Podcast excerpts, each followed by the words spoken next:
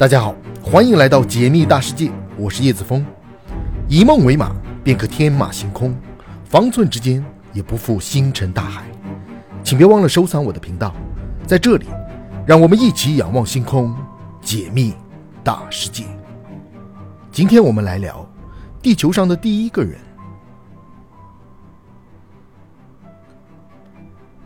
人类是继恐龙之后的新一代地球霸主，不过两者出现的时间。却相隔了五千八百万年之久，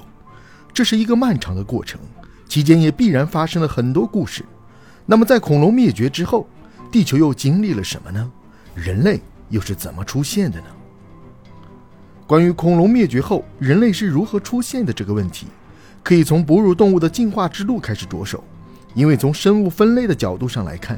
人类也是哺乳动物，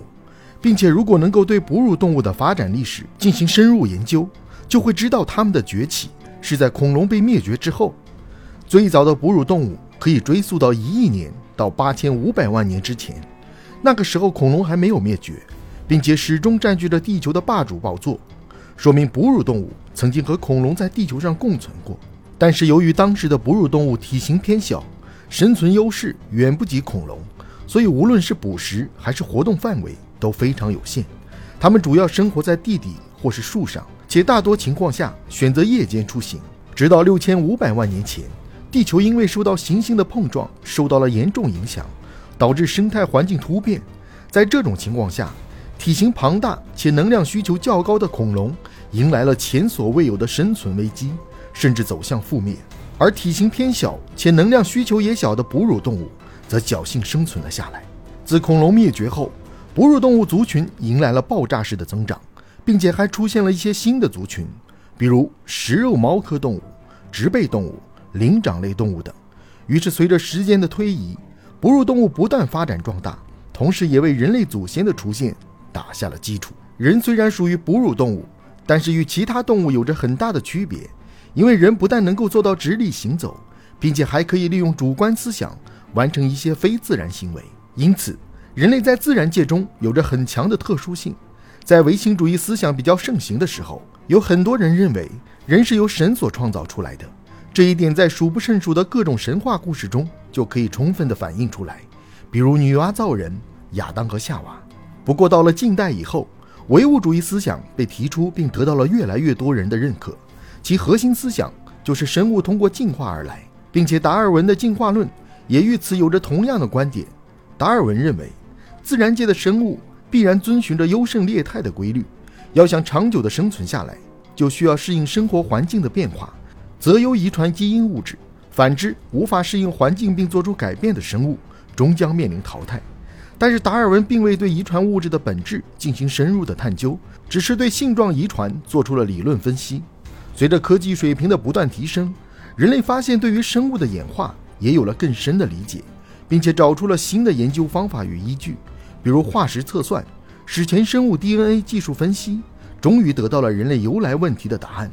发现人类的起源与发展主要经历了四个阶段，分别是南方古猿阶段、能人阶段、直立人阶段以及智人阶段。第一阶段为南方古猿阶段，根据古猿化石的测算结果，南方古猿来自于四百四十万年到一百万年之前，通过对化石解剖展开分析。发现南方古猿与普通猿类不同，它们拥有两足直立行走的能力。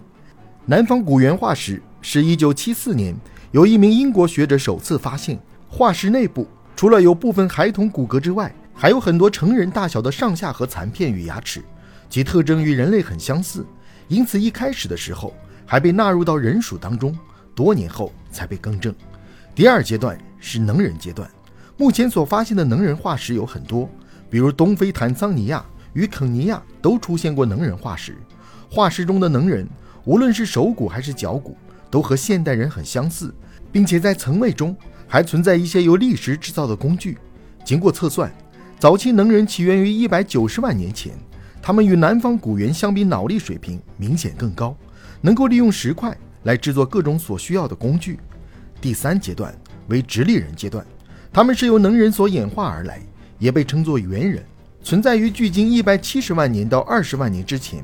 且分布范围相对广阔，几乎世界各地均有分布。除了亚洲、非洲和欧洲，也存在他们的踪迹。其化石最早于一八九一年被发现，随后引发了科学界一场关于直立人归属问题的争辩。有人认为直立人属于人，有人则认为他们属于猿。一直到上世纪之初，北京猿人化石于石器的出现。才统一了直立人的最终定位。第四阶段为智人阶段，包括早期智人与晚期智人。早期智人来自二十万年到十万年之前，其化石是在德国的一个洞穴当中发现。化石中有比较完整的人类骨架，虽然形态与现代人十分相似，不过带有的原始特征也非常明显，比如额头低斜，并且颌骨位置突出，整体看起来远远大于直立人。而晚期智人起源于四万年以前。由于解剖结构几乎与现代人无异，因而也被叫做解剖结构意义上的现代人。他们的前额进一步升高，颌部有着退缩趋势，并且体质形态越来越像现代人。不论如何，人类的起源与进化都是经过了漫长的历程。虽然探寻真相的路程艰辛，但是好在种有所得。通过对古化石的研究，让我们知道了人类祖先的由来与进化的过程。不过，关于人类进化的研究，并不会止步于此，相信未来科学家们会在更先进设备的辅助下带来更多的惊喜。